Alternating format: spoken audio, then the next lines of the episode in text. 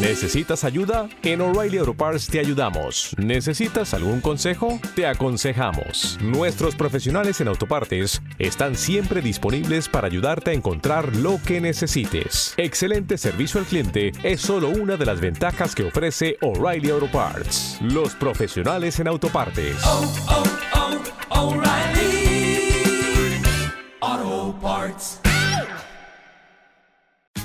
Tax day is coming. Oh, no. But if you sign up for Robinhood Gold's IRA with a 3% match, you can get up to $195 for the 2023 tax year. Oh, yeah. Sign up at Robinhood.com slash boost by tax day to get the biggest contribution match on the market. Subscription fees apply. Investing involves risk. 3% match requires gold for one year from first match. Must keep IRA for five years. Robinhood Financial LLC member SIPC.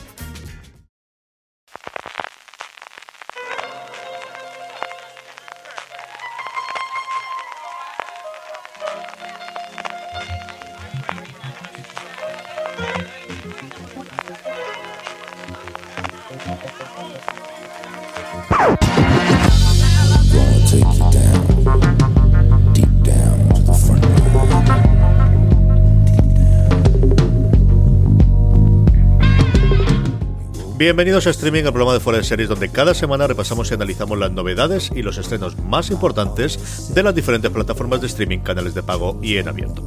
En el programa de hoy hablaremos de renovaciones por tres temporadas, lo nunca visto, del nuevo proyecto de Craig Mazin Trans Chernobyl y de novedades sobre el desembarco de Disney Plus en España, que la tenemos por pares. Además, como cada semana, repasaremos las series más vistas por los lectores y oyentes de Fuera de Series a través de nuestro Power Rankings, con entradas importantes, pero las dos de arriba siguen en cabeza, no hay forma de destronarlas. Y terminaremos con las preguntas que nos enviéis relacionadas con el mundo de las series de televisión.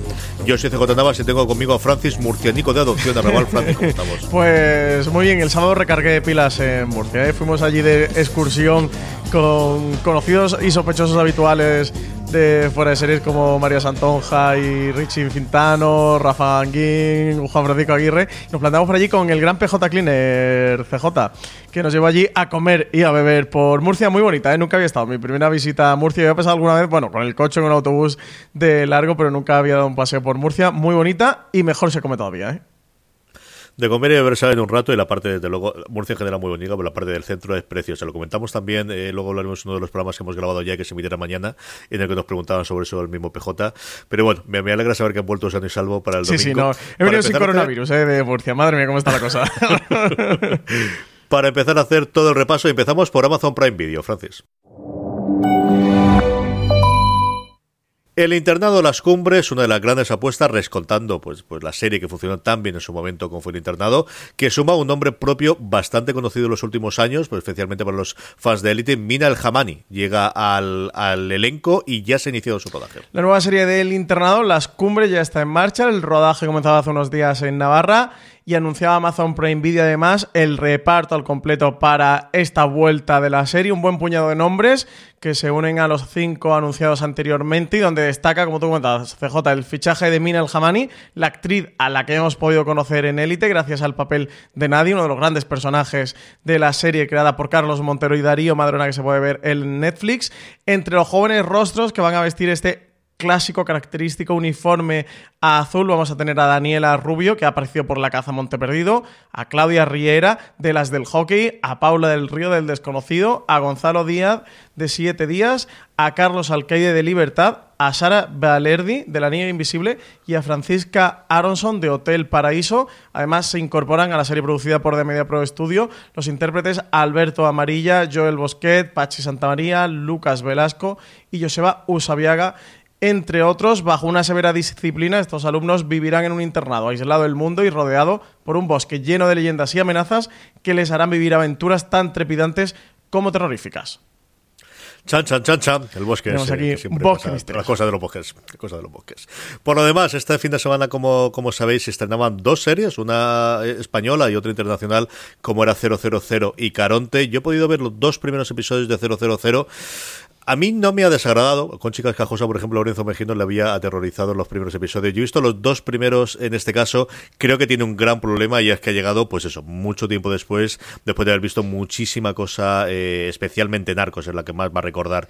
Mm, la combinación de las tres tramas que tienen, por un lado la que ocurre los compradores, que ellos llaman, que es la parte italiana de la mafia calabresa, de la Andragueta, es una cosa curiosa, sobre todo el, el- el cómo cuentan los enfrentamientos internos.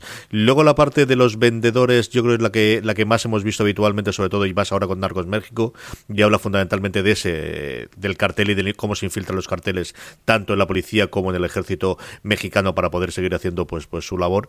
Y por otro lado, esa parte de los brokers, ¿no? que es la parte de, los de los ingleses, que recuerda eh, en cierto punto a, en su momento a lo que ocurrió en el puerto de Baltimore en la segunda temporada de The Wire, de esa gente que no tiene la necesidad inicial, ellos mismos lo comentan, el, el trío protagonista, que son padre y dos hijos, de tenemos un negocio, no necesitamos tener el dinero de la coca, y, el, protagonista principal, el, el, el padre de, de, los intermediarios que está empezado por Gabriel Byrne, le dice, con eso no ganamos ni la mitad de lo que ganamos solamente con un envío de cocaína desde un sitio para otro, ¿no? Y es, a mí, me, como digo, yo creo que para los aficionados a narcos creo que os va a dar, a mí aparte tiene el punto de, de que la música hecha, esté hecha por Mogwai, que es uno de mis grupos favoritos de siempre, además se nota muchos de los momentos de la, eh, la, de la banda sonora y de la fuerza de la banda sonora, composiciones que son, que son suyas.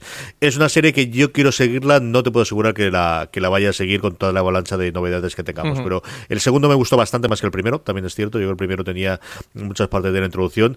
El tema de los idiomas está a rajatabla, es decir, los italianos hablan en italiano, los eh, mexicanos hablan en un español mexicano clarísimo, los eh, americanos hablan, bueno, con sus deje ingleses, porque al final los protagonistas son ingleses, e intentan enmascarar un poquito el, el acento.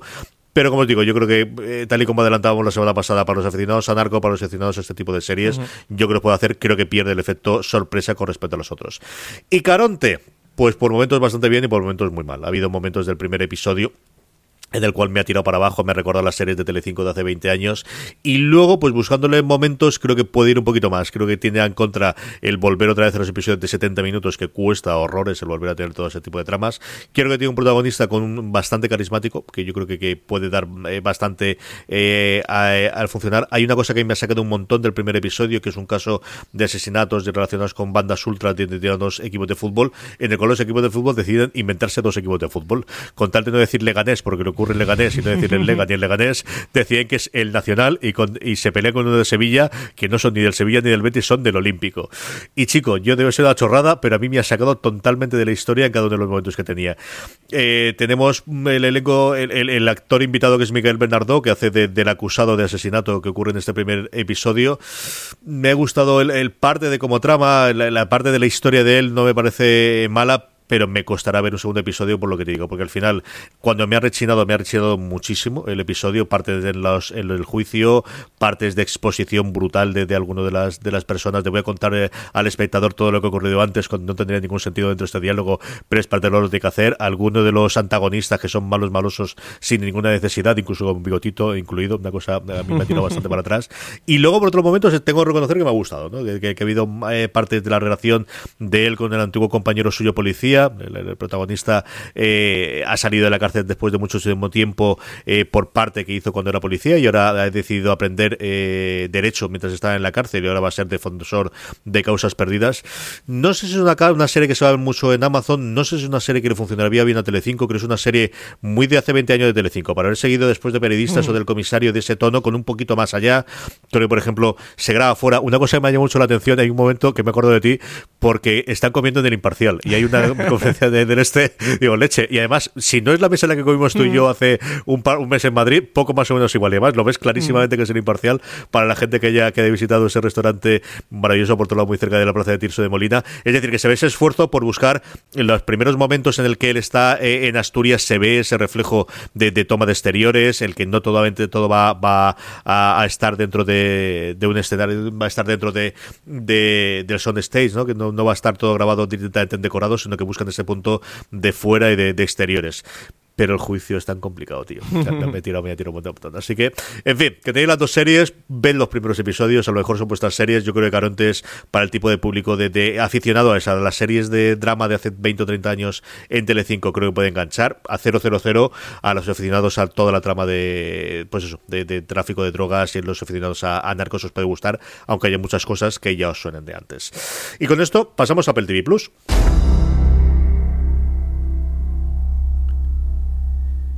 Tú que has hecho los deberes, ¿eh? CJ, este fin de semana te has puesto las pilas, ¿eh? Tú has Me he puesto ¿eh? nada, bueno, al final he visto otra tontería, no, no pongo muchos locos. Y es que ya tenemos disponible el primer episodio y solo el primero. Aquí suponíamos que íbamos a mostrar los cinco primeros de golpe, pero solamente han emitido el primer episodio de Amazing Stories. Es un episodio bonito de ver, yo creo que está bastante entretenido. No busquéis un Black Mirror, o sea, yo creo que lo que te sirve sobre todo es para que veáis el tono. Va a ser un tono mucho más de fantasía y de sin final feliz porque no tiene necesidad de tener final feliz, pero no vais a encontraros un Black Mirror aquí, no vais a encontrar ni siquiera esta reencarnación de historias asombrosas, de perdóname, de, de, de la dimensión desconocida que hemos visto recientemente con Peel. Son historias mm, bastante más amables, hechas con mucho presupuesto desde el principio, con caras tremendamente conocidas, le hemos visto a muchos de ellos, especialmente la protagonista del primer episodio que lo vimos en la, en la mansión de, de Hill House el, el año pasado. Eh, a mí me ha entretenido, me ha gustado bastante. Tengo que agradecerle que el episodio no es extremadamente largo, que dura sobre los 50 episodios, sobre los 50 minutos. Y los que erais fans de la Amazing Stories, realmente lo que es, no la leyenda de lo que era Amazing Stories, que no es una historia o que no es una serie de antología de terror, ni mucho menos, ni es una historia, ni es una eh, serie de, de- de antología lindando la ciencia ficción con cosas eh, eh, extrañas, sino lo sobrenatural desde el punto de vista fantástico, de lo que al final hace Spielberg. Yo creo que va a gustar bastante. Tiene un nivel de, como os digo, de, de- de efectividad y de, de les ha costado dinero, en, eh, tanto en los vestuarios como en, en toda la. Veréis en varios de los momentos de la que han liado aquí alrededor de la casa y en, en, eh, los lugares donde transcurre la trama del primer episodio. Si ser una cosa tremendamente revolucionaria. Ha tenido un par de giros a lo largo del episodio que a mí me ha gustado bastante bien. Entonces yo creo un poquito de comfort food, de vamos a ver algo interesante desde el punto de vista fantástico. No os esperéis, como os digo, ni un Black Mirror, ni un Evil, siquiera eh, por el punto eh, dramático. No, es otro tipo de historia, es una historia más clásica, más de encontrarte bien. A mí me ha entretenido bastante. Yo creo que vale, vale bastante la pena que veáis el primer episodio de Amazing Stories que ya está disponible en Apple TV Plus. Pues a ver, eh, te- tengo que recuperar. Es que he adelantado cosas de HBO, ahora comentaremos, así que todo esto se me ha quedado atrás esta semana. Vamos con Disney Plus, Francis. La noticia grande para España la daremos después cuando hablemos de Movistar Plus, pero sí tenemos otra noticia y es que vamos a tener una precuela en forma de serie musical de La Bella y la Bestia. Una precuela que va a contar la historia de origen de Gastón y Le Fou, nada más y nada menos. Nueva serie para el servicio de streaming de Disney Plus, una serie limitada eh, que va a ser musical, como tú comentabas, CJ, con seis episodios. Alan Menken, el gran compositor de, Disney de los 90, responsable de la banda sonora de La Bella y la Bestia, está también detrás de la producción, al menos están en conversaciones con él para que se ponga al frente de, la pista musical. También estuvo detrás de, la composición musical de, la película, musical de acción real que hizo Disney hace un par de años o tres, ¿no? Que, que tiene. Aquí volveríamos a ver a los protagonistas eh, de la película, como eran Luke Evans y Josh Gad. Además, el propio Gad actuaría como showrunner junto a Horowitz y, y Kistis, eh, que ya estuvieron relacionados con Disney en cuanto a ABC, eh, donde estuvieron haciendo la, la serie de Once Upon a Time, esta de Érase una vez, donde reinventaba o reimaginaba de nuevo los cuentos clásicos de Disney. Así que nada, nuevo proyecto que tenemos por aquí, CJ. Y proyecto interesante también. Y vemos cómo además Disney Plus está bebiendo o está tirando mucho de, sus películas. Si con el universo Marvel ya ha tirado de personajes que han ido apareciendo para contar historias paralelas o huecos que se quedan entre esas películas, pues aquí de nuevo en esta historia, esta vez de, de Disney, tenemos esta precuela de La Bella y la Bestia y esta historia de origen de Gastón y de LeFou. Sí, que al final ahí tiene un, filón para poder aprovechar estas todas reinvenciones que han hecho con las películas en, en, acción real o en carne de los últimos años, el poder tirar de ellas, hacer series como van a hacerlo con Marvel, como van a hacerlo en el en tema de animación con Pixar, ¿no? Lo que tienen ahora con Monster Inc. El hecho de poder coger personajes secundarios de todas estas películas adaptadas recientemente, pues el, Rey León sin ir muchísimo más lejos, el poder proyectar algo de imagen real con, con todas estas películas, yo creo que da bastante recorrido. Si funciona bien esta precuela de La Bella y la Bestia, yo creo que va a ser una vectores en los que ellos van a, a producir en los próximos años para darle contenido a la plataforma. Sí, sí, absolutamente. Filming, Francis, tenemos un gran estreno el 10 de marzo, estrenan Exit. Una comedia, dicen negrísima, inspirada en el testimonio real de cuatro tiburones financieros de Oslo, que relataron en una grabación casera sus vidas y el modo en que se evaden del estrés y el hastío vital. La serie, que fue premiada en el Festival Series Manía, ha generado una enorme controversia en los países nórdicos. Además, ha superado a Scam como la serie con mayor audiencia en la historia de la NRK, la televisión pública noruega. Algunos medios de allí la han comparado con películas como El Lobo de Wall Street, con series como Succession. Pues con todos estos ingredientes llega Exit a Filming. Nada, mañana martes ya, 10 de marzo. Hay que verla, sí señor. HB España.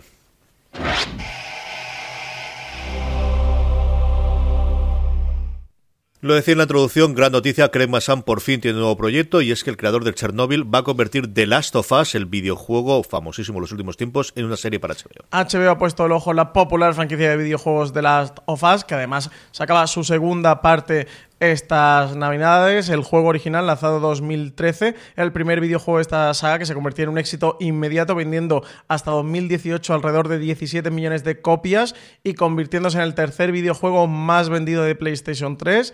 The Last of Us nos sitúa 20 años después de la destrucción de la civilización moderna para seguir la historia de Joel, un superviviente que es contratado para sacar de la opresiva zona de cuarentena a una niña de 14 años llamada Ellie. La misión, en principio no tan complicada, se convierte en un viaje a lo largo de Estados Unidos en el que ambos tendrán que ayudarse para sobrevivir. La serie abarcará la trama contada en el videojuego original, aunque existe la posibilidad de que en el futuro siga tomando como fuente a la inminente secuela de la que hablamos antes, de las of Us parte 2, cuyo lanzamiento, eh, eso, eh, vendrá ya mismo. Al cargo de la adaptación se encuentra uno de los nombres de la industria televisiva actualmente más cotizados, como es Craig Massan, que sorprendía el año pasado con Chernobyl, tras haber desarrollado previamente una carrera en comedias mucho más ligeras. Junto a Massan trabajará Neil Druckmann, director creativo y programador del videojuego eh, en la empresa Naughty Dog, quien además será el responsable de, de Last of también destacando por su participación en otras franquicias como Uncharted y Jack.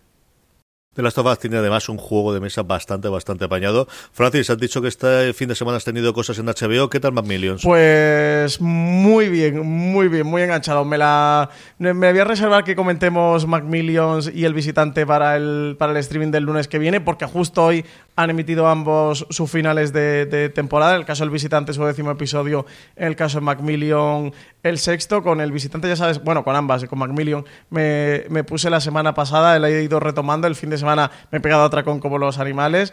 El visitante me ha gustado mucho. Creo que muy como entretenimiento al final ligero. Sí que tiene ese punto de, Stephen King que yo creo que combina muy bien para una serie de televisión, para una miniserie en, en este caso. Combina ese punto policial y thriller que también funciona en tele con ese punto sobrenatural y que te lleva algo más allá. Creo que muy bien, ¿eh? creo que les ha quedado falta ver el final de temporada, una serie bastante interesante. Macmillion me ha parecido una absoluta locura.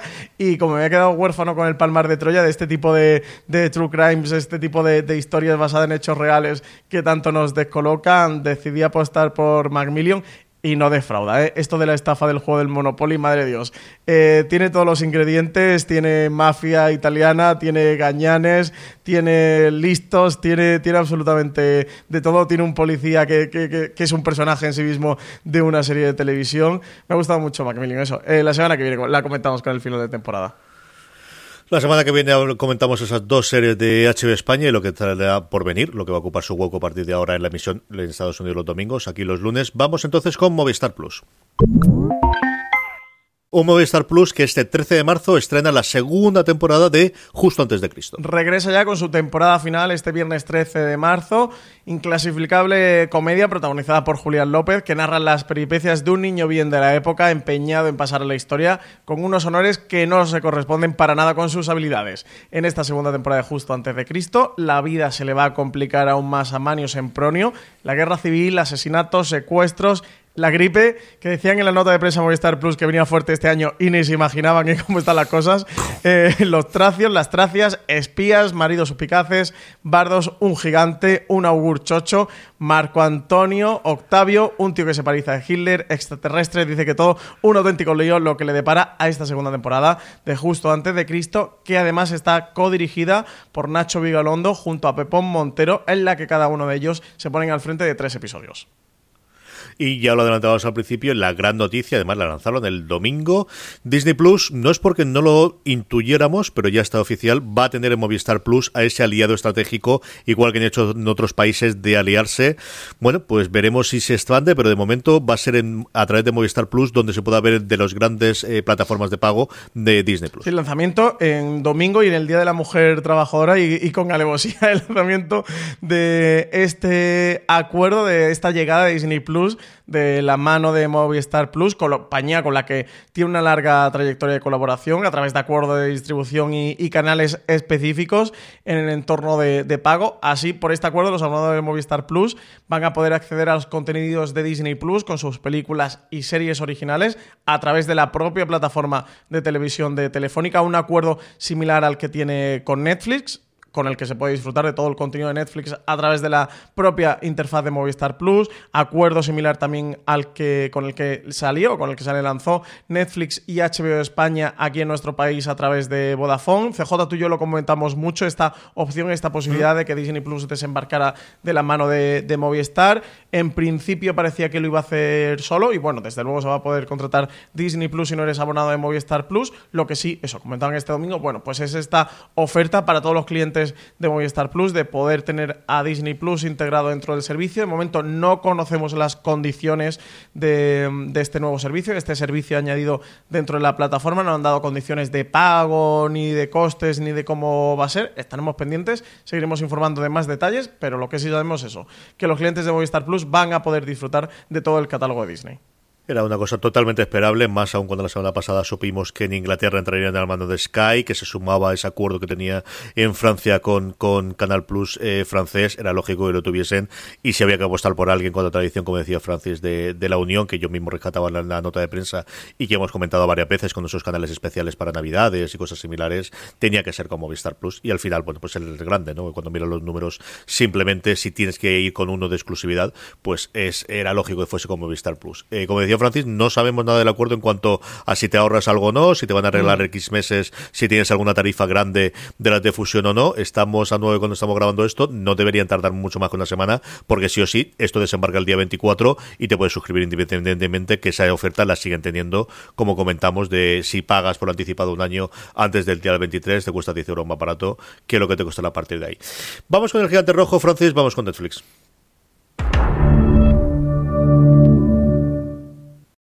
Un Netflix que tiene un montón de estrenos el 13 de marzo, la más importante, la tercera temporada de Élite. Los estudiantes de las encinas vuelven a Netflix este próximo viernes 13 de marzo. Netflix estrenará en todo el mundo la nueva temporada de Leite, la que veremos la vuelta de Polo al colegio. La situación de tensión que genera su presencia entre todos los alumnos solo puede terminar de una manera, con una nueva tragedia en las encinas. En esta tercera temporada de Élite, los protagonistas se enfrentarán a sus últimos meses en el instituto, una etapa en la cual tendrán que tomar decisiones que pueden cambiar su futuro para siempre. Un viaje en el que el amor, el sexo y la amistad estarán más presentes que nunca, pero también los celos, los secretos y el ansia de venganza que amenazan con destruir unas vidas que en realidad solo estaban a punto de empezar.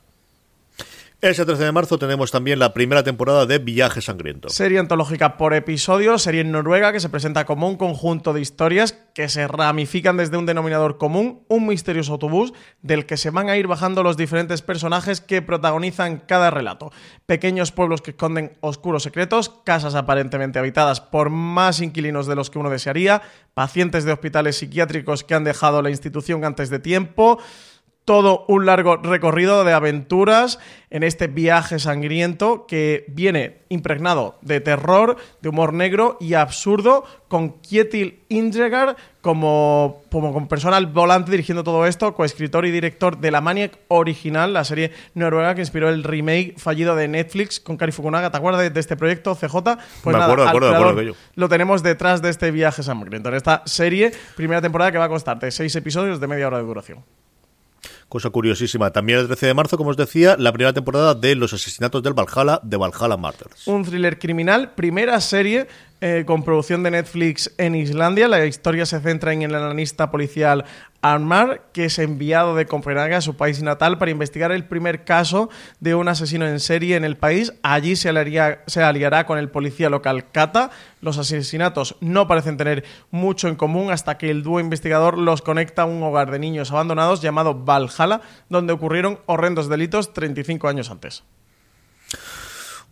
Como viene el norte. En fin, cosas nórdicas, sí, por todos los lados, incluido Netflix. También Netflix nos traerá el 13 de marzo la segunda temporada de Kingdom. Francis, La Casa de Papel. Tenemos otro tráiler calentando motores antes de su estreno de la cuarta temporada. Y qué tráiler, ¿eh? Lleno de, de acción. Ya en la tercera parte nos dejaba en este cliffhanger con digamos, a uno de los grandes protagonistas de la serie gravemente herido, por no entrar en spoiler. En todo esto ahonda el, el tráiler de esta parte 4 ya de, de, La Casa de Papel, también con un nuevo papel que parece que va a desempeñar la inspectora Raquel Murillo. Tenéis el tráiler en foreseries.com, el tráiler de esta cuarta parte. No sé si comentar mucho más, CJ, porque cualquier cosa que digamos de La Casa de Papel nos pueden ajusticiar por grandes spoilers. Muy interesante ¿eh? el, el tráiler y eso, desde luego promete que va a ser una cuarta temporada con mucha, muchísima acción. Hablábamos antes de Craig Massan y cómo es alguien que a día de hoy puede hacer prácticamente lo que quiere en Hollywood, otro que también puede hacer lo que es Taika Waititi, va a hacer dos, no una, sino dos, porque, insisto, puede hacer lo que quiera a día de hoy, animadas para Netflix basadas en la novela de Roald Dahl. Con el Oscar al mejor guion original por Jojo Rabbit aún reciente, Netflix ha fichado a Taika Waititi para adaptar, dirigir y producir dos series animadas basadas en el universo de Charlie y la fábrica de chocolate creado por Roald Dahl. La primera de las series será una adaptación de la obra como tal y la segunda una reinterpretación de los personajes Umpa Lumpa que aparecen en el mismo libro. Estos proyectos marcan el inicio de la colaboración entre la plataforma y la Roald Dahl Story Company, entre cuyos planes está reimaginar nuevas versiones de las obras más emblemáticas del autor, como Matilda o El gran gigante Bonachón. Los representantes de ambas compañías se mostraban ilusionados con la elección de Waititi, a quien consideran la persona idónea para encargarse de estas series. ¿Cadenas en abierto? Pues, hombre, sin no ninguna sorpresa lo de la parte de, Movistar Plus aliándose con Disney Plus, sí es, un, yo creo, una verdadera sorpresa el hecho de que The Mandalorian va a emitir en cuatro el primer episodio en abierto. Sorpresón absoluto, ¿eh? Lo, hacía público Telecinco a través de la emisión de Supervivientes Tierra de Nadie, a través de una promoción en la que decía que los espectadores de 4 iban a poder ver pronto el primer episodio de Mandalorian. Decía muy pronto, ya sabemos lo ambiguo que es este término cuando se trata de cadenas en abierto, sí que especificaban episodio 1, es decir, parece que no vamos a poder ver la temporada completa de, Mandalorian, pero sí ese primer episodio en 4, no sabemos mucho más, sí que parece que forma todo parte de una estrategia de lanzamiento de, de la plataforma, de que Mandalorian es su gran estandarte. Y bueno, pues este acuerdo con el grupo Mediaset, con la emisión de Mandalorian en 4, pues reforzaría ¿no? la campaña promocional de la serie y de la plataforma con el lanzamiento, con la vista puesta en el lanzamiento el 24 de marzo una cosa rarísima. De verdad, yo no sé de dónde cogerlo, no sé quién beneficia más, si es a 4, que al final no ha apostado nada por las series, si es a, a, Disney, como decías tú, que al final, bueno, pues llegas a un determinado número de hogares que pueda verlo en abierto para poder hacerlo. Es una cosa tan extraña. Tengo muchísima curiosidad por ver la audiencia que hace, el efecto que luego tendrá en Disney Plus, el, si 4 se animan a hacer de nuevo series a partir del efecto que tenga, a ver qué ocurre. En fin, en cadena de cable las cosas son un poquito más normales, tampoco mucho. La primera, una triste noticia, y es que The Termina con la quinta temporada que actualmente está en emisión. Todo lo bueno tiene un final y este es el caso para The Magicians. Sci-Fi anunciaba que no va a renovar la serie y que la quinta temporada que está actualmente en emisión iba a ser la última. Aunque para los seguidores de los mundos de Bills y Fillory esta no será nunca una buena noticia, al menos pueden contar con que el final de la temporada sí que fue escrito como el final de la serie, por lo que resolverá las tramas principales y le dará un cierre emocional a todos los personajes. Así lo confirmaban sus creadores Sarah Gamble y John McNamara. Los responsables de Magician empezaron a desarrollar la quinta temporada sabiendo de antemano que no iba a continuar en su cadena original y aunque intentaron mover la producción a otro canal o plataforma, las negociaciones no llegaron a buen puerto, por lo que decidieron cerrar la historia y tuvieron margen para hacerlo, según ellos, de forma satisfactoria. El último episodio de la serie se va a emitir el 1 de abril en Estados Unidos y llegará unos días después a Sci-Fi España, que es el canal que está emitiendo la quinta temporada actualmente. Y otra cosa que es rarísima, ver una cadena en abierto americana renovando no por una ni por dos, sino por tres temporadas más una serie, además una serie con 21 temporadas. Ley Orden, Unidad de Víctimas Especiales, o como diría Rosa Belmonte, Ley y Orden Marisca, renovada hasta la temporada número 24, Francis. Sí, alguien que puede batir todos los récords, desde luego, en la televisión, esa es Ley Orden, Unidad de Víctimas Especiales. CJ se convirtió ya con su temporada primera en la serie dramática de primetime más longeva de la televisión estadounidense, un hito con el que superaba a Gunsmoke, que lo tenía desde el 55 al 75, y también a Ley y Orden, a la propia Ley y Orden, su serie madre, que estuvo en emisión desde 1990 hasta 2010 y finalizaba con 20 temporadas. Este primer spin-off, que se estrenaba en 1999, había sido, ha sido renovado por tres temporadas más por NBC, garantizando así su continuidad hasta la vigésimo cuarta temporada. Olivia Benson, el personaje interpretado por Marisa Hargitay, también tiene el récord como el más longevo en una serie de máxima audiencia, superando a los de Gunsmoke y también a Fraser Crane, quien interpretó Kelsey Grammer tanto en Cheers como luego en Fraser. Ley y Orden, Unidad de Víctimas Especiales, continúa funcionando muy bien a nivel de audiencia en directo y es una de las producciones más vistas de NBC en streaming, por lo cual no extraña esta renovación masiva que forma además parte de un nuevo acuerdo eh, con Dick Wolf, el creador de la franquicia que ha firmado con Universal Television, que también incluye una renovación por tres temporadas más para cada una de sus series ambientadas en Chicago, como son Fire, PD y Met. Así que nada, eh, año nuevo eh, en casa de Dick Wolf. Tiene cuatro series renovadas por tres temporadas. Además, es el segundo gran acuerdo que ha hecho Dick Wolf este año porque hace no menos de un mes hizo el gran acuerdo con Peacock para llevar todas sus series de catálogo, todos los episodios clásicos, adentro del catálogo de Peacock en Estados Unidos. Así que sí, ya no es unas cuantas salas como decimos siempre que va a hacer, sino yo creo que dos o tres mansiones de retiro espiritual se puede comprar Dick Wolf con la renovación. La de Peacock se hablaba en torno a los 200, 300 millones por el acuerdo de las series de catálogo, y no quiero decirte nada para este, como decías tú, al final renovar por tres temporadas más lo que le queda de su franquicia de Ley y Orden y su nueva franquicia que, bueno, poco a poco ha estado haciendo alrededor de la ciudad de Chicago, que es una cosa sencillamente acá. pero vamos, alucinante, alucinante lo que consigue. Este hombre es uno de los grandes productores ejecutivos, desde luego, la televisión de todos los tiempos. Una cosa que hace especialmente feliz a Francis Arrabal es que Vamos Juan participará en el Festival de Málaga. Pues todo lo que me gusta en esta noticia, CJ, Málaga y la secuela de Bota Juan, Vamos Juan, todos los interesados en ver en primicia los primeros episodios de Vamos Juan, la segunda de Bota Juan, que se estrena en TNT a finales de marzo, el día 29, recordad el domingo 29 de marzo, que saber Vamos Juan en TNT. Antes, todo lo que estéis interesados, que estéis por Málaga, vais a poder ver estos primeros episodios en el Festival de Málaga el lunes 16 de marzo, el lunes que viene, a las 6 y cuarto de la tarde en el Teatro Cervantes. No os esperéis a comprar las entradas, que os podéis quedar sin ellas todavía. En este momento, lunes 9 de marzo, en este momento que nos estéis escuchando, eh, aún hay disponibles. Así que eso, aprovechad, iros a la página web del Festival de Málaga y buscad entradas, pillaros las entradas para ir a ver el pase de Vamos Juan. CJ, yo voy a estar por Málaga esos días, eh, casi seguro eh, que voy a ir al, al pase. Así que también, oyentes de Forest Series, oyentes de streaming. Si vais al pase de Vamos Juan en el Teatro Cervantes y me veis por allí, pues oye, saludad, decid algo, que, siempre es un placer eh, conoceros y más aprovechando allí con, con TNT y con Botajuan. Hace unas semanas os dábamos la buena noticia de que Cosmo eh, cumplía su 20 aniversario y hoy, para celebrarlo de alguna forma y hablar pues de dónde ha venido Cosmo y cuál va a ser el futuro, tenemos el privilegio de poder hablar con su director de programación, con Miquel Usoz. Miquel, ¿cómo estamos? Hola, ¿qué tal? Buenas. Cuéntanos un poquito, primero echamos la, vista atrás, 20 eh, años de Cosmo, ¿cuáles son las series que más, más eh, felicidad os han hecho estos 20 años al canal? Bueno, pues a lo largo de los últimos 20 años, eh, en su momento, Sexo en Nueva York fue una de las series que, que fue muy importante para, para el canal, fue una de las primeras adquisiciones que se hicieron en su momento y fue, fue una de las series referentes dentro del canal. Eh, posteriormente también estuvo otra otra gran otra, serie muy conocida que fue Gossip Girl, que también eh, supuso un, momento importante. Eh, y más adelante, pues por ejemplo, eh, nosotros llevamos ya ocho temporadas con, con, una serie británica de BBC que se llama Crimen en el Paraíso y que también solemos estrenar en, en verano y que, y que, y que va muy bien. Pero bueno, lógicamente a lo largo de estos últimos 20 años pues ha habido ha habido un, montón de series, han pasado un montón de series por, por, el canal. O sea que podríamos nombrar muchas más, pero bueno, nombro esas tres. No hay verano si no hay crimen en el paraíso. Yo creo que Total, es ¿eh? Para los claros.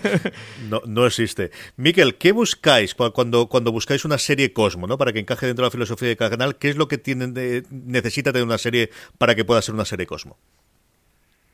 Bueno, es que han cambiado mucho las cosas eh, en los últimos años. La industria se ha transformado eh, y entonces, pues básicamente, eh, el producto al que hoy en día puedes eh, aspirar o puedes tratar de, conseguir es, es distinto al que podías tratar de, de aspirar o conseguir hace unos años. Básicamente, lo que tratamos de hacer en Cosmo, eh, desde el punto de vista de adquisiciones y programaciones, bueno, para empezar, conseguir buenas series. O sea, intentamos que sea, en principio, buen producto, un producto sofisticado, elegante. Eh, cada vez, como digo, es más difícil porque, bueno, hay muchísimo producto ahí, ahí fuera en el mercado, hay una, una sobreoferta de contenidos que es abrumadora. Entonces, eh, a pesar de que hay mucho producto, es, es muy difícil conseguir, conseguir buenas series. Hay muy pocas que realmente sean interesantes. Y además, lo que sucede es que eh, hace unos años las, las, las, grandes distribuidoras, las majors, vendían su producto, pero últimamente lo que hacen es que lo están guardando para sus propios servicios de de OTT que están lanzando. Entonces, nosotros últimamente estamos eh, comprando más producto europeo eh, y sobre todo, lógicamente, siendo un canal eh, dirigido a las mujeres, eh, buscamos que, que las series de ficción tengan algún personaje femenino fuerte, eh, que la protagonista pues, eh, pues sea mujer, independientemente del género, porque eso es otra cosa que también sucede mucho. Todo el mundo asocia Cosmo a, con lo que, lo que puede ser la línea editorial de, la revista, que es, una línea un poco más, un poco más naif, un poco más frívola, eh, mientras que nosotros, desde el punto de vista editorial del canal, eh, tratamos de, dirigir- de dirigirnos a una mujer eh, pues que eh, entendemos que debe tener buen gusto em, televisivo eh, y tratamos de, de digo, un producto pues que sea que sea interesante. Sí, bueno, yo lo primero, Miquel, felicitaros por esos 20 años que, nada, que tenéis recién cumplidos y una efeméride que, que sí que habéis aprovechado, queréis aprovechar para, para tener buenas series, empezar el año bien de cara a los seriéfilos. Tenéis anunciado The Wall, que se estrena el próximo lunes ya. Tenéis también el drama histórico Sanditon, que estrenaréis en abril, basado en una novela inacabada de Jane Austen. Tendréis, bueno, decía CJ Crimen en el Paraíso ya novena temporada, tercera de Frankie Drake Mysteries, tendréis cuarta de Tandem, segunda de Flack con Anna Packing. Cuéntanos, es un poquito sobre todos estos productos que, que van a venir a Cosmo, que vamos a poder ver los seriefilos en Cosmo con motivo del 20 aniversario. Pues eh, como te has dicho, en marzo estrenamos eh, The Wall, que es una serie canadiense, pero de Quebec, que está rodada en francés. Es un, thriller, un Nordic Noir que se les llama ahora porque son, son thrillers ambientados en, en zonas gélidas eh, y la serie va pues sobre, sobre un- una ciudad en el, en, el, en el norte de Canadá, en el, en el noreste, eh, en el que básicamente hay un asesinato y es una ciudad que está rodeada por, por un muro de 10 metros para evitar los, los, eh, los vientos polares. Entonces, bueno, la serie pues básicamente es una serie muy claustrofóbica, es un thriller muy muy cerrado en el que en el que mm, envían desde Quebec envían a una a una, una policía para investigar eh, el, el, asesinato. Eh, eso la, eh, The Wall la estrenamos en marzo. En abril tenemos una serie que se titula Sanditon, eh, que es una serie que en, en Gran Bretaña ha emitido el canal ITV. Es una serie basada en, en un relato de Jane Austen y en un relato inacabado que, que dejó sin, sin terminar y es básicamente pues la historia de, de una chica de pueblo eh, inglés que se embarca en una aventura y viaja a, una, localidad que se llama Sanditon, que es, un balneario en construcción. Hay, una serie de, de aristócratas eh, británicos que están invirtiendo en la construcción y en el desarrollo de- del balneario, y entonces pues, un poco todas las aventuras que a ella le van a pasar en este lugar. Eh, en mayo tenemos una serie que se llama El escándalo de Christine Killer. Es una serie para BBC y es una serie basada en hechos reales sobre una, una chica, vamos, un, un escándalo que, que hubo en Gran Bretaña en los años 60 que básicamente tumbó tumbó el gobierno británico pues porque fue un escándalo en el que el, el- el- el ministro de la guerra que se llamaba entonces eh, tuvo un amante, una chica muy joven y lo ocultó durante todo el tiempo y demás y al final terminó terminó tumbando el, el gobierno británico. Y, y para junio tenemos eh, una serie francesa que se llama Bright Minds en su título internacional y es eh, un procedimental con dos policías, eh, bueno, una policía y, la otra, su pareja es otra otra mujer, pero que es documentalista y básicamente es autista y entonces le ayuda a resolver los casos a, a- a la policía. Es una serie francesa que ha emitido France 2 y la estrenaremos en junio. Y luego ya de cara al verano, pues como siempre, creo que es la novena temporada de Crimen en el Paraíso, que estrenaremos en, en julio y que ahí estaremos desde luego para verlo. Un gran noticia lo de Christine Killer, que al final el escándalo profumo, que a partir de la temporada de Crown yo creo que ha vuelto a recuperar, es uno de los grandes casos, desde luego, políticos ingleses de, del, del, siglo pasado. Mikel Usoz, eh, pues felicidades por este 20 aniversario, que sean muchísimos años más y que siga la cosa tan tan bien en Cosma. Un abrazo muy fuerte y hasta la próxima vez. De acuerdo, muchas gracias. Nada, enhorabuena, ¿eh? Tenemos muchas ganas eh, de ver esta de Trial of Kristen Killer, ¿eh? Nos, nos, la dejamos ya, ya apuntada porque tiene muy buena pinta esta serie BBC. Así que nada, enhorabuena por estos 20 años. Da abrazo por allí a todo el mundo de nuestra parte, allí al canal Cosmo y con ganas ya ¿eh? de, de, ver esta, de ver esta serie. Nos vamos a tener que aguantar hasta mayo, CJ. Nos va a tocar esperarnos, pero bueno, eh, echaremos paciencia para verla. esta, esta le tenemos ganas ya para hincarle el diente. De todo lo anterior, Francis, ¿qué recomendamos?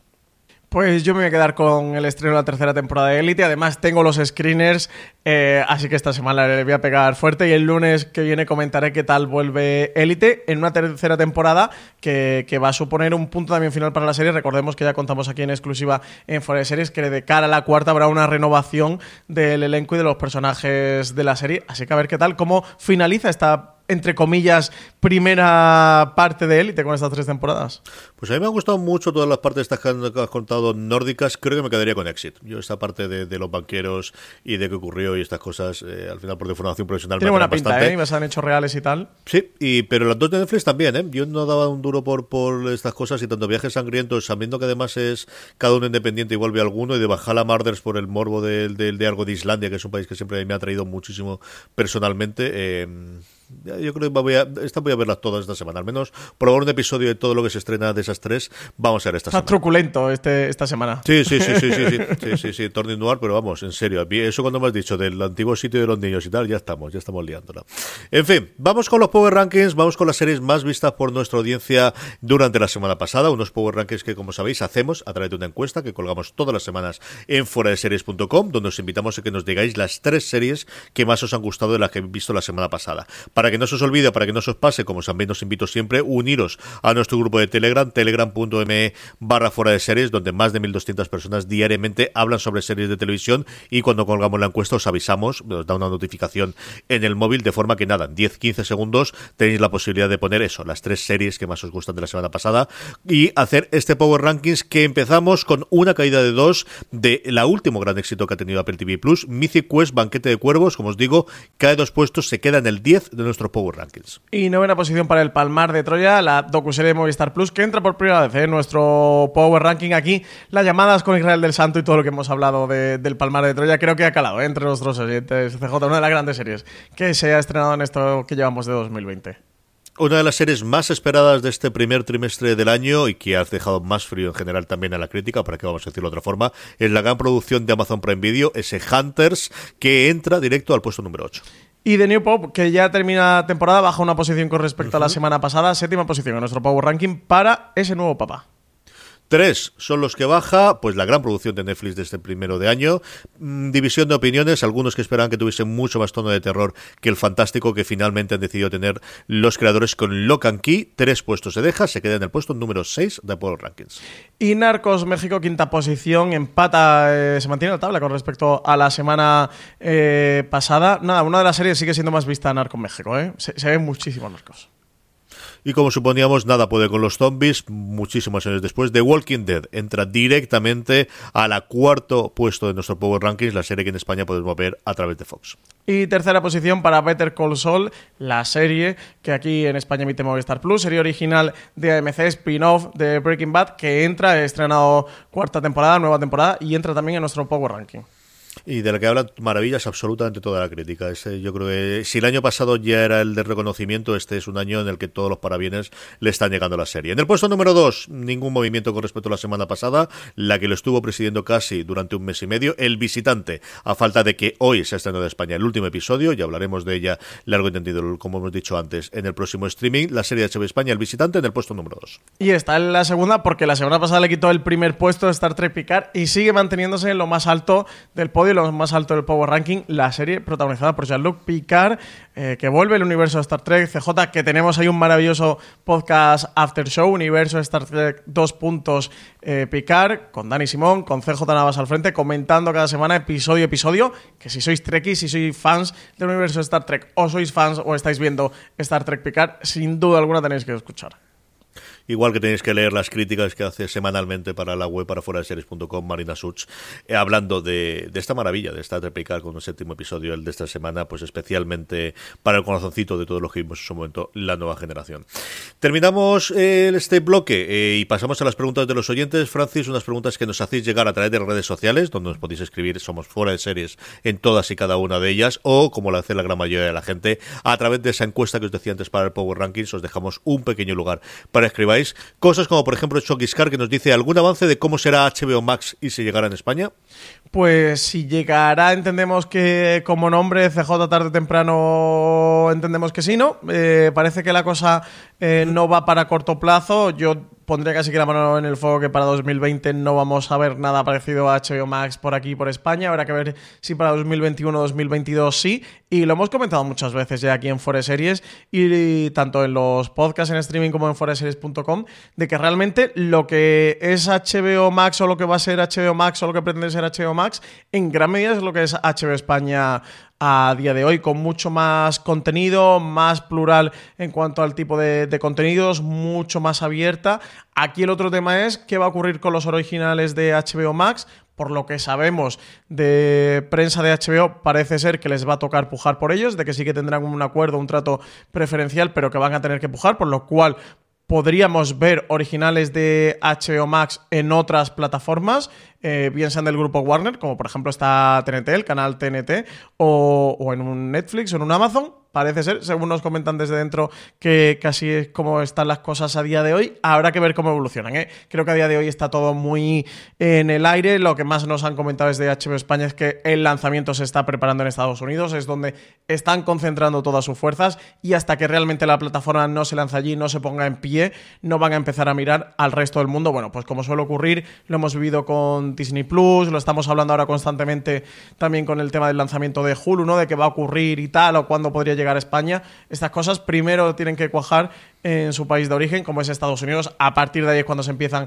a plantear el salto internacional, por lo cual queda mucho para ver qué va a ocurrir a HBO Max. Y como os digo, parece ser que hasta ni el tema de sus originales eh, está claro. Y aquí, CJ, esto lo hemos comentado varias veces, nosotros siempre tenemos en cuenta y los espectadores dónde se emite una serie, donde podemos ver una serie, pero todo esto está producido muchas veces por otras compañías que pueden ser de los estudios de la propia compañía o de estudios externos. Y esto es lo que nos comentaban desde prensa de, de HBO España con respecto a los originales de HBO Max, que ahí había alguno, creo que de hecho nos comentaron concretamente del, del de Gris, de, de, de, esta serie que va a haber sobre Gris y tal, que creo que era de uh -huh. Paramount, entonces te toca negociar el, el, contrato directamente con la distribuidora de, de Paramount, no negocias con HBO, tu HBO, HBO Max, sino que tienes que negociar con, con la distribuidora. Eso, parece que va a haber un, una serie de acuerdos, contrato preferencial o en los que puedan tener cierta primera opción de puja, pero a partir de ahí puede que veamos originales de HBO Max en otras plataformas en España.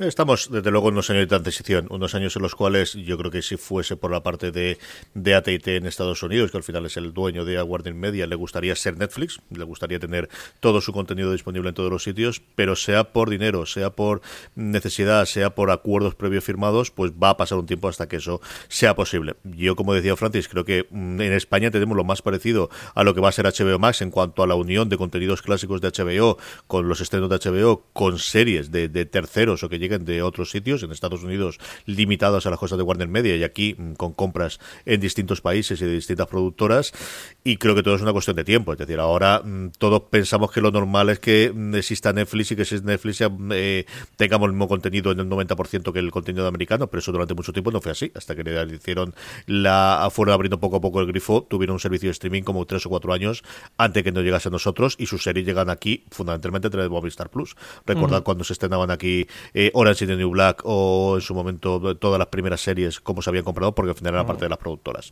Entonces, yo creo que llegará al medio plazo. La idea, desde luego, que yo creo que tienen todos los grandes es ser Netflix en el cuanto a tener alcance global y tener esa relación directa con el cliente y con el con el cliente final. Eso es mucho más sencillo decirlo que hacer. Al final, el que tú tengas un producto ofrecido que lo ofrezcas en 160 y tantos países, como es el caso de Netflix, no es nada sencillo y por eso toda la vida han existido intermediarios. Es decir, por eso toda la vida se han vendido las series americanas a, a plataformas, o en su caso canales, originalmente en otros países, porque era mucho más sencillo llegarla de esa forma.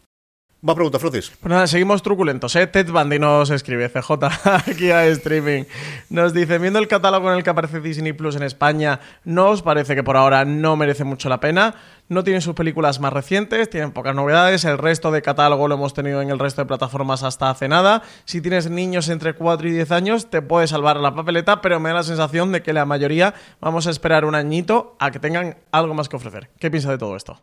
Pues creo que ahí es entender que la mayoría es la gente que no tiene ni niños entre 4 y 10 años y que no le interesan las películas de catálogo, ni le interesan las películas clásicas de Pixar, ni todo lo demás. No lo sé. Yo creo que la apuesta que tienen ellos, evidentemente, en cuanto al catálogo, es difícil tener algo más interesante o más atractivo de lo que puede tener Disney Plus. Y el resto es cierto, y lo comentábamos, que después de Mandalorian ha tenido un pardón bastante, bastante grande en cuanto a grandes productos. No es que no deje de tener eh, series más realities que otra cosa, ¿no? Y programitas interesantes y curiosos, pero ninguno, desde luego, con el frente amplificador que llegaba ya por ser una serie de, de universo de, de la Guerra de las Galaxias y que luego yo creo que tiene un efecto de ser una de las grandes series, con uno de los grandes memes, uno de los grandes personajes del final del 2019 en Estados Unidos. Yo creo que sí que se ha notado ese parón hasta que lleguen al menos las series de Marvel. Hemos visto cómo se ha acelerado el estreno de algunas de ellas que originalmente iban a ir al año, al año que viene y se van a estrenar durante este año.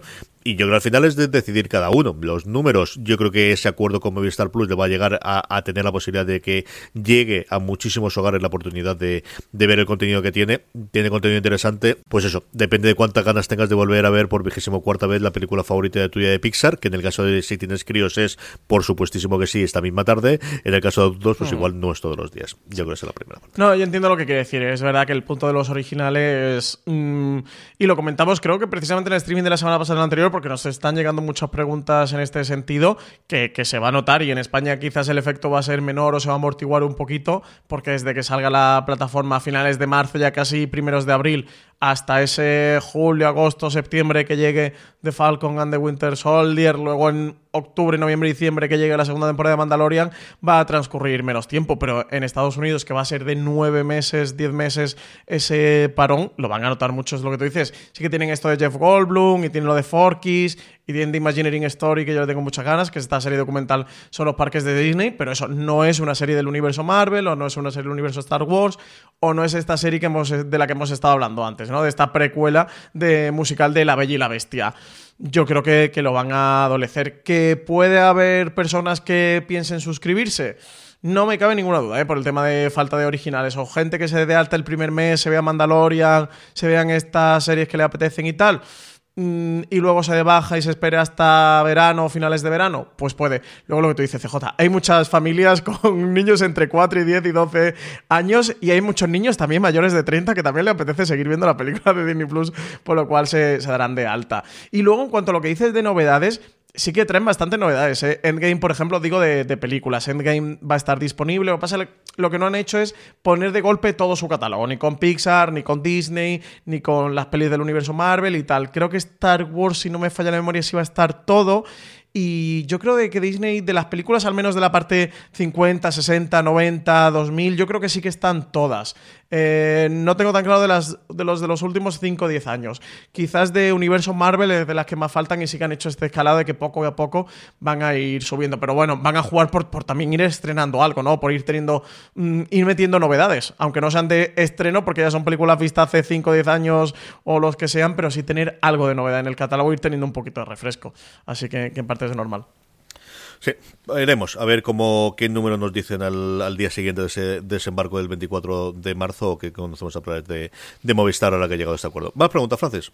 PJ Saúl Cleaner, abogado, madre mía, qué, qué difícil lo ha puesto. Dice: ¿Para qué quiere más cositas de Disney Plus? Eh? ¿Para qué quiere Disney Plus? Ya estáis viendo que es el tema trending eh, de, de- Eh, de- de eh, la primavera y de Y marzo. nos falta casi un mes, ¿eh? Está viendo cargado Disney Plus marzo. Dice, ¿para qué quiere Disney Plus recuperar los contenidos de todo su conglomerado? Fox, FX, Hulu, ABC, etcétera, si muchas de las series y películas no entran en el catálogo familiar y por ende no irán a su plataforma Disney Plus. Hablo, por ejemplo, en cine con la saga Alien o de las series de FX y Hulu, que aquí en España las traen otras plataformas y si no, no se podrían ver. ¿Creéis que crearán en un futuro dentro de Disney Plus más secciones con cine y series de otra índole? ¿O que todo llegará aquí más adelante a través de la expansión internacional de Hulu? Por ejemplo, sois muy guapos, remata. Gracias, PJ. La segunda. Ah, Yo creo que la apuesta definitiva, más aún ahora que ha llegado a ese acuerdo de, de FX dentro de Hulu, que ha hecho que se estrene, por ejemplo, Devs, la serie que se puede ver aquí a través de HBO España, está en exclusiva antes de que se estrene en FX y de hecho no se sabe si va a estar en, en FX dentro de el, dentro directamente de Hulu. Yo creo que esa es la apuesta. Yo creo que la apuesta es Disney Plus es la plataforma que ellos tienen de consumo familiar hasta una determinada edad y esto es lo que hay y a partir de ahí todo lo demás va a ir a Hulu. Si Hulu lo van a abrir internacional- internacionalmente antes o después, no lo sé. Yo creo que al final ellos mm, harán números con esas tablas de Excel por los que le pagan muchísima gente a, como mucho dinero a, la, a, parte de sus directivos y verán si les sale rentable hacer esa apuesta o les sale rentable seguir como hasta ahora vendiendo, porque al final el coste de oportunidad de que tú decidas que ahora todas esas series y todas esas películas te las vas a quedar tú para montar una plataforma que vas a vender en España a diferencia de llego a un acuerdo con HBO España y le vendo la serie, es sencillamente, eh, pues eso, importante. La apuesta de hacerlo con Disney Plus la hizo Bob Iger y se calculaban, teníamos las cifras, Francis y yo, de 4 millones de euros, pero de, de- de- no me acuerdo si eran 200 y pico millones o 2.000 millones, lo que ellos sabían que iban a perder los primeros años, entre el coste de lo que dejaban de ingresar de Netflix y el coste de poner esto todo, todo en funcionamiento. Pero yo si tuviese que apostar por esa, yo creo que ellos intentan recuperar el catálogo en los próximos años porque Hulu tendrá un salto internacional a 2, 3, 4 años vista con todo el sentido del mundo. Sí, sí, sí. No, eh, las cifras no las sé, es que no las sé de memoria porque la dieron en la junta esta de accionistas, la de hace seis meses, ¿no? Fue la de antes de, de- del lanzamiento incluso de Disney Plus, yo creo que fue por octubre, ¿no? Eh, podríamos recuperarlo. Si a alguien le interesa mucho, que nos lo, que nos lo pasen por las preguntas y recuperamos cuál era el plan que tenían tanto de... Hablamos de ello en su momento, ¿eh? grabamos un gran angular que podéis escuchar eh, sobre el lanzamiento de Disney Plus, donde comentamos la previsión que tenían tanto de abonados de cara a cinco años como el tema de las pérdidas, ¿no? Que iban a afrontar recuperando todo este catálogo y de inversión en la plataforma. Yo estoy contigo, CJ. Yo mm, creo que ellos tienen muy claro el tono y el estilo de Disney. Eh, creo que tienen muy claro para lo que van a aprovechar, para lo que van a utilizar esta plataforma de Hulu. Y desde luego, en, allí en Estados Unidos, aquí en España no sabemos nada del momento, porque no sabemos ni si va a venir eh, Hulu, pero sí que tienen el bundle este donde tienes a Disney Plus con Hulu, con ESPN, que es la plataforma de deportes, por lo cual tienes la plataforma familiar entretenimiento nenes, eh, la plataforma de series Prestige, series adultas, series premium y la plataforma de deportes. Yo creo que este es el tono que ellos manejarán de manera internacional. Con ESPN entiendo que todo se vuelve más complicado con los derechos del deporte, pero con Hulu desde luego creo que la expansión internacional va a ir por aquí, de que tú tengas tu paquetito, pues si Disney Plus vale 8 euros y Hulu vale 8 que son 16, pues por 12 tienes los dos, ¿no? Por 14 o 13 tienes los dos. No sé cuánto es, tú lo tienes, ¿no? CJ, eh, tú sí que sabes o tienes más en memoria, ¿no? ¿Cuánto vale el bundle este? El bundle que está sobre los 15 o los 18, no recordaría ahora decírtelo de, de memoria, pero está en eh, por debajo de 20 euros segurísimo. sea, por debajo de 20 unos- dólares segurísimo. Sí, te Unos ahorras 3 nada. dólares o algo así. ¿no? 3 o 4, no dólares. Eso sí, el de Hulu, por ejemplo, va con anuncios. No tienes el pago que tienes superior. Hulu tiene dos niveles. Creo que recordar que es a 8 y a 12 horas de cabeza. Uno de ellos es sin anuncios y ese no entra dentro del bundle que dice Francis, sino que es el de Hulu con anuncios, SPN, que es el único que hay, que tiene los anuncios eh, dentro. Un SPN Plus que no es el SPN americano. No entra, por ejemplo, partidos de la NFL, ni entra partidos de béisbol, ni entra de las grandes ligas. No entra nada de eso dentro de la emisión a día de hoy. Yo creo que eso, que la cosa va mucho más por aquí a que Hulu sea un channel o una sección dentro de la plataforma Disney Plus, sino que Hulu sea su, propia plataforma y le marquen esta línea. Además, si lo pensáis, tiene sentido dentro de la concepción de Disney, de su marca, de meter este tipo de series, este tipo de contenidos eh, dentro de Disney. No creo que tenga demasiado sentido, ¿no? Así que, bueno, pues por aquí van los designios. Pawet nos dice, hola rebonicos, últimamente estamos asistiendo a bajas de series clásicas en Amazon Prime. Puede que tener que ver con el aumento de la producción propia. Es una lástima porque además de las clásicas, muchos de estos canales de cable acaban aquí. Yo creo que aquí lo hemos comentado muchas veces. ¿eh? Creo que eh, son series hablamos mucho más de lo que se consumen. Creo que son series que, quitando la excepción esta de las locuras que hemos visto de pagar por Friends y los 200 millones anuales de Netflix en Estados Unidos a Warner por tener los derechos y alguna cosita aquí, quizás las comedias, ¿no? Las sitcoms sean ese, las que tienen ese punto de más revisionar y revisitar, como puede ser un Big Bang, un Friends, un como conocía vuestra madre, incluso hasta cierto punto. Pero mm, creo que el resto, eso son series de las que hablamos más de, de, lo que luego nos pondríamos a ver. Si tuviéramos en un catálogo que a día de hoy no está perdidos, ¿cuántos nos pondríamos a ver perdidos? Yo estoy seguro de que intentaría hacer todo lo posible por sacar el tiempo, pero no, no estoy seguro de si lo podría sacar. ¿Y cuánta gente realmente se pondría eso a ver ahora series de ese corte, un The Shield un Los Soprano? ¿Cuánta gente a día de hoy que lo tienes en HBO está volviendo a ver Los Soprano? O viendo por primera vez, porque puede que no lo, que no lo vieras en su momento, ¿no? Creo que el número de visionados, y esto lo hablamos sin datos porque las plataformas no facilitan dato alguno, pero el número de esos visionados o de lo que, ya no incluso la gente lo que está viendo, sino lo que el impulso que lleva a la gente a contratar la plataforma versus una novedad están en, en, inferioridad y creo que al final es lo que se debe. No CJ sí que parece que Amazon apuesta un poquito por esta estrategia de tener Parks and Recreation, 30 Rock, The Office, un montón de, este, de estas comedias de los 90, 2000 que, que, está, que no estaban en ningún catálogo, pero de nuevo han vuelto a desaparecer todas. Se ve que tendrían los derechos por un año, dos años, tres años y tal como entraron han desaparecido todas y por eso se han ido un, un montón del catálogo de Amazon. Entendemos que cuando no lo han renovado o forma parte de esta guerra del streaming de que todo el mundo está intentando recuperar sus derechos y tener los derechos de sus series para los lanzamientos de sus plataformas, porque por ejemplo aquí esta eran de, NBC Universal con que está con todo el lanzamiento de Pico y han comprado Sky, etcétera, etcétera, o se debe a que lo que le piden pues no le saldrá rentable a Amazon pagarlo. O sea, alguna de estas dos causas se debe, seguro. Yo creo que más la, la, segunda opción de que lo que han pedido es disparatado para, para, lo que tenga, que todo el mundo quiere guardarse sus propias series. Aquí siempre lo cubramos, ¿no? Al final no tenemos los números ni sabemos exactamente, más allá de cuando hay una puja como hubo con Friends o como ha habido con alguna de las comedias en Estados Unidos, de que parece que sí que hay interés por ella. Yo coincido con Francis de que no sé hasta qué punto los dramas, urgencias, parece que cuando en Estados Unidos durante muchísimo tiempo no había estado disponible eh, y funcionó en Hulu, funcionó bastante bien, pero no sé si funcionó bastante bien porque la crítica habló de ella o porque realmente tiene esos números ni cuánto tiempo pasó o, tardó en terminarla. Precisamente sobre esto hablaban en el último The Watch de la semana pasada, eh, tanto eh, Greenwald como Ryan, y llegaba a esta misma conclusión, que es, sabemos que hay algunas comedias que han funcionado muy bien por la apuesta, el resto no sabemos exactamente, eh, todo el mundo quiere tener su propio contenido, entonces yo, eh, al final, la gente no hace producción propia, Netflix no se lanzó a la producción propia porque le apeteciese mucho tener producción propia, sino porque le cerraron el grifo.